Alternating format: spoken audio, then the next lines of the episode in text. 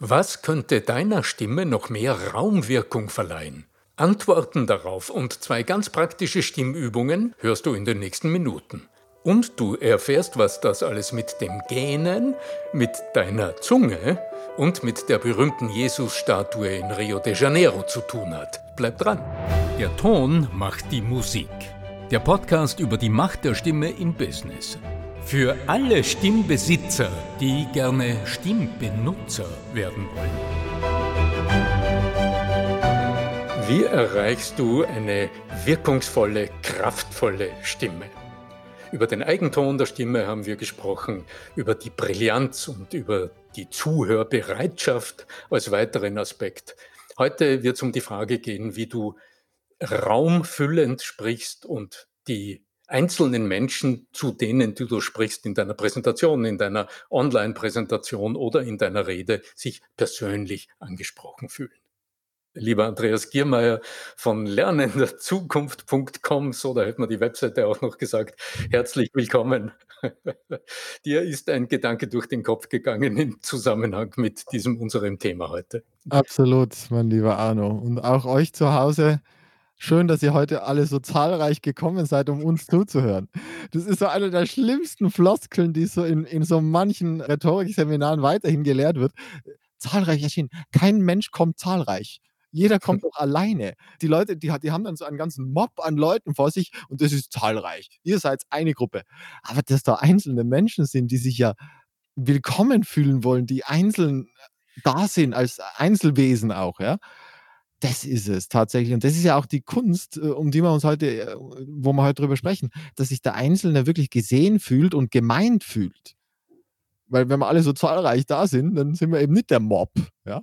Da sind wir jetzt wieder im Framing. Ja? Genau, und deshalb lass uns heute mal schauen, was kannst du denn ganz konkret tun, dass deine Stimme, wenn du auch zu vielen Einzelnen gerade sprichst, sei es jetzt live äh, einer Gruppe gegenüber oder sei es speziell online, wo ja in dem Raum, in dem du bist, dann überhaupt niemand da ist und hinter den Bildschirmen jeder und jede einzeln hockt und sitzt. Was kannst du da tun, dass deine Stimme diese Signale aber sendet, die jeder Einzelne dort braucht, um sich persönlich angesprochen zu fühlen? Es wird heute der Begriff des Raums immer wieder im Mittelpunkt stehen, der Raum als Metapher. Aber ganz konkret wird es dabei gehen um deine eigenen inneren Räume, die du öffnest oder die du eher klein und enger hältst und um den Raum, den deine Stimme im, also tatsächlich der Raum um dich herum, den deine Stimme nutzen und füllen kann, um dort zu klingen und zu wirken. Da muss jetzt natürlich als alter Star Trek-Fan, als Trekkie, also Space, The Final Frontier. Also wir werden heute durchstoßen und über die letzte Grenze hinweggehen und endlich zum wirkungsvollen Sprecher werden. Entschuldigung, habe ich sagen müssen. Ja. Wir dringen heute in die Wurmlöcher der Kommunikation genau, vor. Das genau, war eine genau. ganz neue Metapher. The Final Frontier. Cool. Mhm. Ja, also wir werden uns in den ersten Minuten mit der Frage beschäftigen, wie weit dir deine inneren Räume als Metapher bewusst sind und welche Möglichkeiten dir eigentlich zur Verfügung stehen, deine inneren Räume mal auch kleiner und geschützter zu machen oder deine inneren Räume zu weiten und zu erweitern und was das mit deiner Stimme gegebenenfalls tut, mit der Wirkung deiner Stimme auch tut. Und dann im Anschluss, wenn wir die inneren Räume so gestaltet haben, dass du sagst, mh, der Ton, der hier entsteht, der entspricht deinen Vorstellungen, dann lass uns mal schauen, wie du diesen Ton nach außen trägst und was der mit deinem Publikum, mit deinen Zuhörern und auch mit deinen, äh, wie nennen wir es denn, naja, Online-Teilnehmern, was der dort mit den Teilnehmern zu tun hat. Äh, es ist so witzig, ähm, mir gehen, wenn ich mich auf so ein Thema vorbereite wie heute, mir gehen dann immer so eigenartige Dinge durch den Kopf. Äh, und mir, sind jahrelang nicht so viele Szenen aus dem Theater eingefallen, als nun in der Zeit, in der, in der wir da im Podcast miteinander sprechen, Andreas. Ja, da bin ich auch mit schuld dran, weil ich natürlich immer wieder nachfrage, weil es mich auch so interessiert, ja. Ja, Ein genau. ein spannendes Leben, das du hinter dir hast und wo du noch mittendrin bist. Und es ist so schräg, also mir ist, also wenn ich ans Theater denke, dann es ist so, ich habe gerade in der Zeitung so ein Interview mit einem Schauspieler gelesen und da war die Frage, wovon er denn träumt. Und äh, jeder Schauspieler hat ähnliche Träume, kommt mir vor. Und die handeln nicht von großen Erfolgen und vom applaudierenden Publikum, sondern die träumen davon, dass man auf der Bühne steht und man merkt, es ist niemand im Publikum. Oder man ist in der Garderobe und merkt, man hat keine Ahnung, welches Stück heute auf dem Spielplan steht und man findet irgendwie Kostüme nicht, die man dringend braucht und man wird schon auf die Bühne gerufen oder man steht auf der Bühne und der Saal ist voll und man steht im gleißenden Scheinwerferlicht und hat keine Ahnung, was man als nächstes sagen soll. Also ähnliche Dinge träumt man da. Aber ähm, eine Erinnerung ist mir durch den Kopf gegangen. Ich habe sehr viele große Rollen gespielt in der Zeit, in der ich da aktiv war im Theater und eine der wirklich sehr, sehr spannenden Proben. Also am, am, Theater ist ja, das Publikum sieht immer die Aufführung, aber der, für den Schauspieler steht meist der Entstehungsprozess, also der Probenprozess im Mittelpunkt. Und so war es auch, als ich mit äh, dem Georges Urt, meinem langjährigen Mentor, die Ehre und das Vergnügen hatte, dann schlussendlich Faust äh, 1, wir haben auch Faust 2 auf die Bühne gebracht und da war ich der Faust. Ja, und äh, dieser Faust äh, war noch am denke, etwa achtwöchigen Probenprozess zur Premiere heiser. Hm. unvorstellbar. Es war, eine, es war eine, eine, unglaublich anstrengende Zeit. Es war eine sehr aufwendige Aufführung, sehr spannende Aufführung. Ich denke, das ist heute noch einigen Menschen in Erinnerung, der Vorläufer des Schauspielhauses mit dem Anna Fischbacher als Faust I im alten Kellertheater noch. Aber in Salzburg. Ähm, in Salzburg ja. sagen, ja. Mhm. Und äh, ja, und der Rezensent der Salzburger Nachrichten hat eine nachdenkliche Rezension geschrieben nach der Premiere und hat sich irgendwie in kryptischen Worten gewundert über, wie denn die Hauptrolle inszeniert gewesen sei. Ja, weil ich war heiser. und ich habe dreieinhalb Stunden Faust 1 äh, mehr oder weniger geflüstert, weil ich keine Stimme hatte. Und jetzt der, im Rückblick, wie das zustande kam, hm, es war eine sehr expressive Gestaltung mancher Rollen, die einiges an Lautstärke und an Kraft erforderte. Und ich habe meine Kraft damals noch nicht ganz zügeln können und habe die Kraft ja, in Spannung, in Überspannung gelegt. Mhm. Und ähm, ich meine, so ein Probenprozess äh, ist eine aufwendige Sache. Das heißt, man arbeitet, man arbeitet mit sich selbst als Material, als Schauspieler stundenlang das ist viel anstrengender als die Aufführungen dann, die ja immer nur diese drei, dreieinhalb Stunden, auch wenn es eine lange Aufführung ist, dauert. Ein Probentag dauert länger. Und nachdem man dort äh, ja noch Dinge erprobt und ausprobiert, schlägt man auch mal daneben. Und ich habe mir damals tatsächlich auf die Stimme geschlagen und die hat mich dann verlassen zur Premiere. Aber was ich im Nachhinein daraus gelernt habe, war, mich zu fragen, wie entsteht's denn, dass ich, wenn ich laut werden sollte, dass ich laut geworden bin anstelle von laut. Also warum es mir damals noch nicht ganz hundertprozentig gelungen ist, ähm, in die Weitung, also in die Fülle, in den Raum zu gehen, auch körperlich, und dadurch ins Stimmvolumen zu gehen anstelle von Krafteinsatz, was zu Überforderung führt. Das ist äh, so der Gedanke, der mir durch den Kopf gegangen ist, so aus meiner, erlebnisreichen persönlichen Geschichte am Theater. Und was ich dann auch äh, in der Folge tatsächlich mir genauer angeschaut habe, ist, wie vermeide ich eben genau diese Momente, wo ich mich stimmlich überfordere und mir auf die Stimme draufhaue, gewissermaßen, wenn ich laut sein will. Heute erfahre ich von sehr, sehr vielen Kollegen auch, ähm, auf Facebook, auf LinkedIn, die auf meine Postings reagieren oder die auch auf die Episoden, die wir dort teilen aus unserem Podcast reagieren und mir sagen, ja, sie kennen das auch. Immer dann, wenn sie laut sein wollen auf der Bühne, weil der Raum groß ist, weil die Raumakustik oft ungünstig ist. Und dann versucht man, die Stimme zu heben und schon arbeitet man mit Kraft an Stelle des Raums. Und diese raumfüllende Stimme, also die Stimme im Außen, im Raum, die kann nur voll im Raum sich entfalten, wenn der innere Raum des Menschen geweitet zur Verfügung steht. Und das will ich mir heute kurz mit dir und mit euch anschauen, wie das geht und was du tun kannst und wie du dich innerlich so einstellen kannst von deiner Körperwahrnehmung her und dir ein gutes Beispiel an ja auch gut trainierten und aufgewärmten Schauspielern nehmen kannst, die diese Fehler nicht mehr machen, die mir damals in den 70, Ende 70er, 80er Jahre ab und zu passiert sind.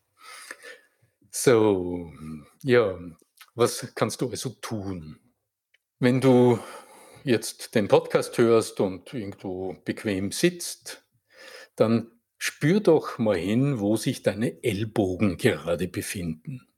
Solltest du jetzt gerade sitzen, man, vielleicht läufst du auch gerade mit dem Kopfhörer und joggst irgendwo durch Wald und, Wald und Wiese. Oder vielleicht sitzt du gerade im Auto und hörst den, hörst den Podcast im Auto, wo immer du gerade bist. Achte einfach mal für einen kurzen Moment, wo sich deine Ellbogen gerade befinden. Am Whirlpool sitzend, Ober ganz warm, so. Ne?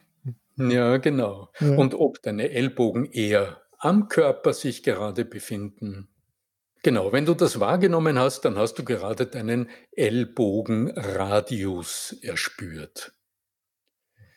Und das ist jetzt körpersprachlich gesehen die Grundlage der offenen, souveränen und sicher wirkenden Gestik, die Beweglichkeit deiner Ellbogen, die Amplitude deiner Ellbogenbewegung, die mögliche Beweglichkeit deiner Ellbogen beim Sprechen. Das heißt jetzt nicht, dass du mit den Ellbogen riesige Bewegungen vollführen musst, sondern es geht nur um die Möglichkeit zur Bewegung.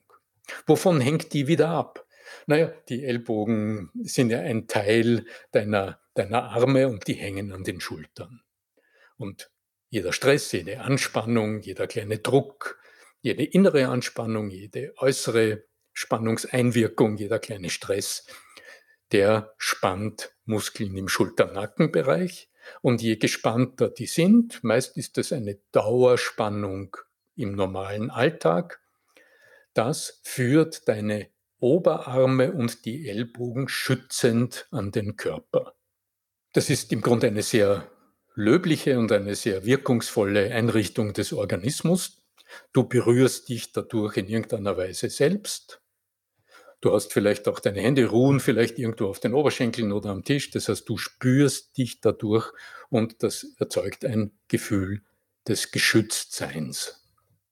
Okay, so. Und wenn wir jetzt sagen, okay, wir brauchen aber eine Weitung der inneren Räume, dann ist es eine Metapher für Bewegungsmuster letztlich. Und ich gehe mal in Gedanken davon aus, als würdest du sitzen Vielleicht, wenn du jetzt gerade nicht sitzt und gerade gehst mit dem Kopfhörer, dann merk dir diese kleine Episode und vollzieh bitte nach, wenn du die nächste Gelegenheit hast, einfach zu sitzen. Du sitzt und äh, du richtest deinen Oberkörper eine Spur auf, stellst also zwei Füße am Boden und verankerst dich ganz kurz.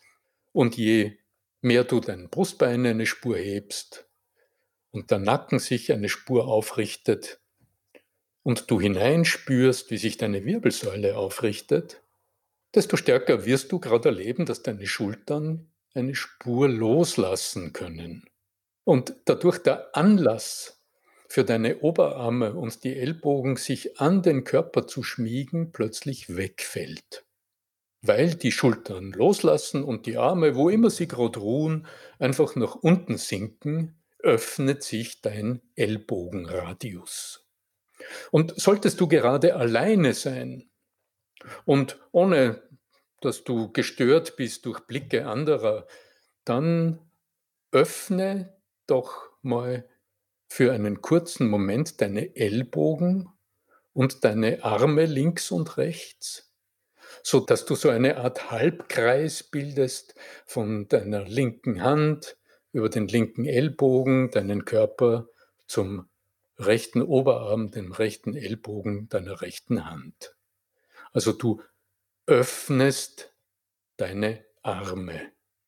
Und wenn du das in einer fließenden Bewegung machst, die damit beginnt, dass du deinen Brustkorb ein bisschen hebst, dein Brustbein ein bisschen hebst, der Nacken strafft sich. Und jetzt öffnest du die Ellbogen und deine Arme. Wie so eine Geste des Segnens. Dann wirst du vielleicht auch spüren, dass an deinen Armen irgendwelche Nerven eine Spur ziehen, weil sich deine Handflächen eine Spur nach oben öffnen das aktiviert Reflexzonen in deinem Körper und dein Brustkorb öffnet sich zusätzlich. Jetzt öffnen sich tatsächlich innere Räume in dir.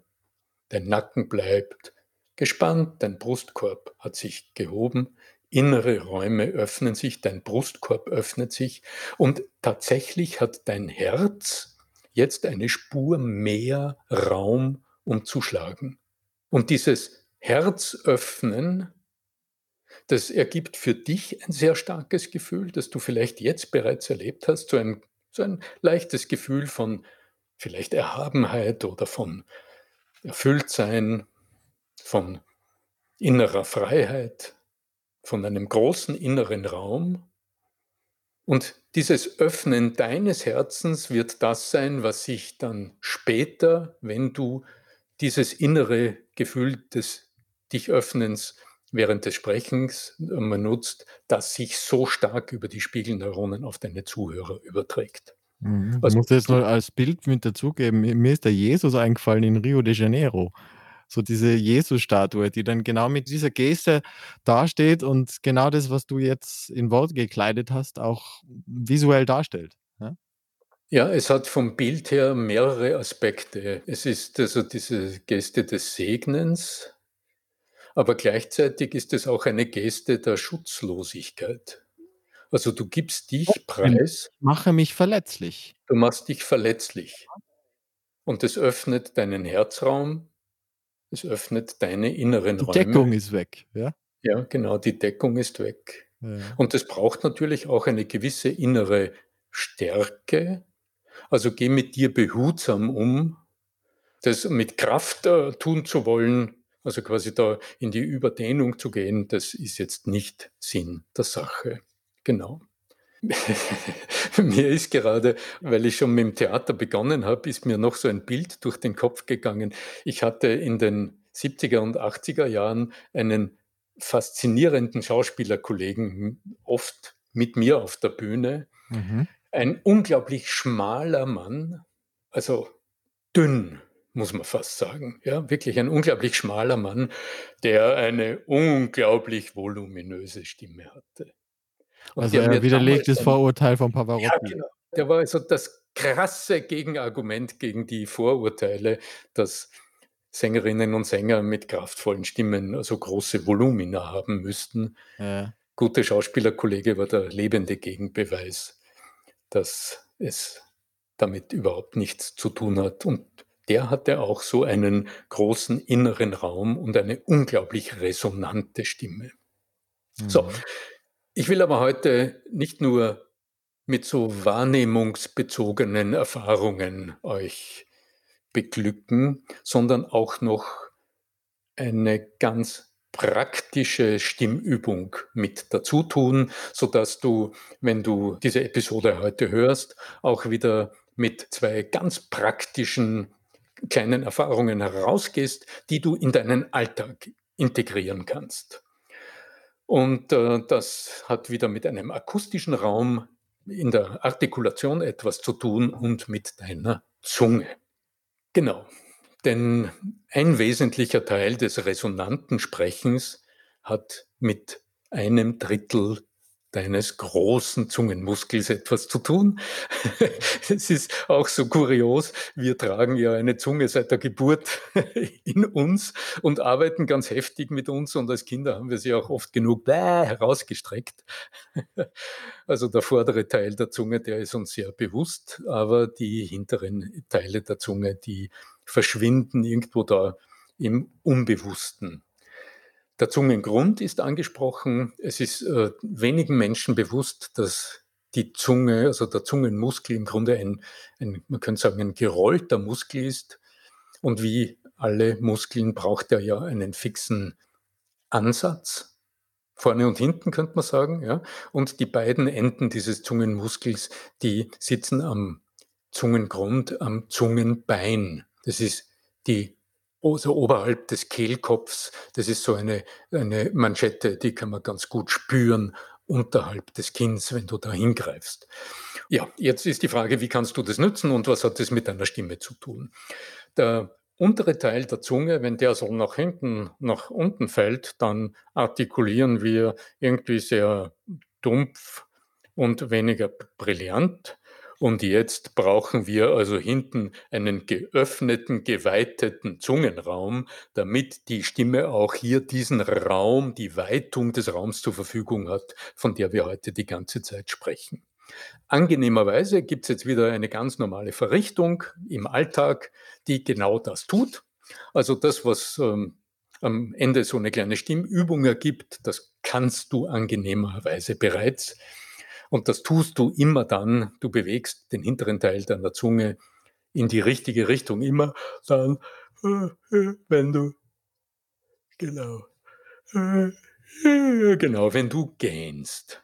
Der Zungengrund, der kippt ein bisschen nach vorne und weitet den hinteren Teil deiner stimmlichen Resonanzräume. Und drum ist das Gähnen eine veritable Stimmübung. Gähn räkelnd heißt die klassische Stimmübung. Das heißt, du, also jetzt achte bitte wieder darauf, ob du gerade alleine bist und ob du das ungeniert tun kannst. Bedenke immer herzhaft gähnen, das lässt immer einen Ton hören. Also dann äh, streck dich und räkel dich mal ordentlich, streck dich durch. Geh eine Runde, gib uns einen Ton dazu und du wirst merken, dann senkt sich dein Zungengrund. Ganz genau. Also du wirst merken, du kannst das. Und das ist das, was alle Sänger trainieren und was auch die Schauspieler trainieren. Und was Sängern erlaubt, aus einem einfachen Ton, ich versuche es mal, aus einem einen großen Ton zu machen, indem sie einfach den Ton anstimmen und dann innerlich gähnen beginnen.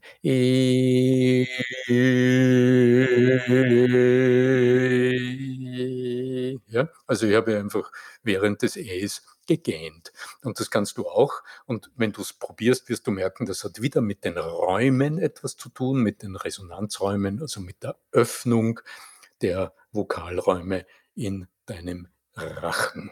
Genau. Also jetzt haben wir zwei ganz praktische kleine Erfahrungsübungen heute ausprobiert. Lass, lass mich das nochmal zusammenfassen. Auf der einen Seite, wenn du sitzt und dich aufrichtest, das Brustbein aufrichtest, den Nacken äh, dadurch sich strafft und du deine Schultern haben sich gelöst, den Ellbogenradius ausprobierst und deine Arme links und rechts öffnest und dem Raum nachspürst, der in deinem Inneren entsteht.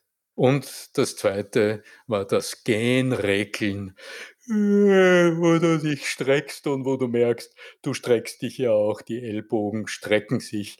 Und du öffnest wieder deine Handflächen und dadurch öffnet sich und weitet sich wieder dein Brustkorb und dein, der Ton deiner Stimme wird dadurch voller und voluminöser. Innere Räume, äußere Räume, das waren die Metapher, mit der du deine Stimme wirkungsvoller, kraftvoller und Raum füllender klingen lässt. Denk an die Microtasks, also denk daran, in welchen Momenten deines Alltags du diese kleinen Erfahrungen ausprobierst, also wo du sie aktiv tust. Wo ist der Moment, wo du für dich alleine bist und wo du einfach nur mal den Nacken straffen kannst und deine Ellbogen ein bisschen ausbreiten, deine Arme ein bisschen ausbreiten und die inneren Räume spüren?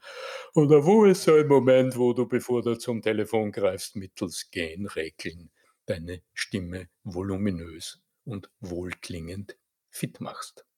Wie der brasilianische Jesus und ein ein Gain-Training dich zu einem wirkungsvollen Speaker macht, ja, wie auch immer. Lieber Arno Fischbacher, ich danke dir. Wenn ihr daheim Fragen habt, podcast@arno-fischbacher.com und wenn ihr den Arno auch gerne mal live erleben möchtet, in einem Online-Live-Training arno-fischbacher.com/termine. Da gibt es jeweils die aktuellen Termine. Und weil wir es noch nicht genug haben, wir freuen uns auch, wenn ihr gerne jetzt uns sofort bewerten wollt oder das nächste Mal, wenn ihr bei iTunes oder auf einer anderen Podcast-Plattform unterwegs seid, einfach einen schönen Kommentar, eine schöne Bewertung hinterlassen. Mein lieber Arno, die letzten drei Worte wie immer an dich. Ich danke dir für heute und euch daheim alles Liebe. Ciao. Ja, ich gehe euch etwas vor, aber nicht, weil ich müde bin, sondern damit meine Stimme wohlig klingt, wenn ich euch zurufe, möge die Macht der Stimme Tag und Nacht mit euch sein. Euer Arno Fischbacher.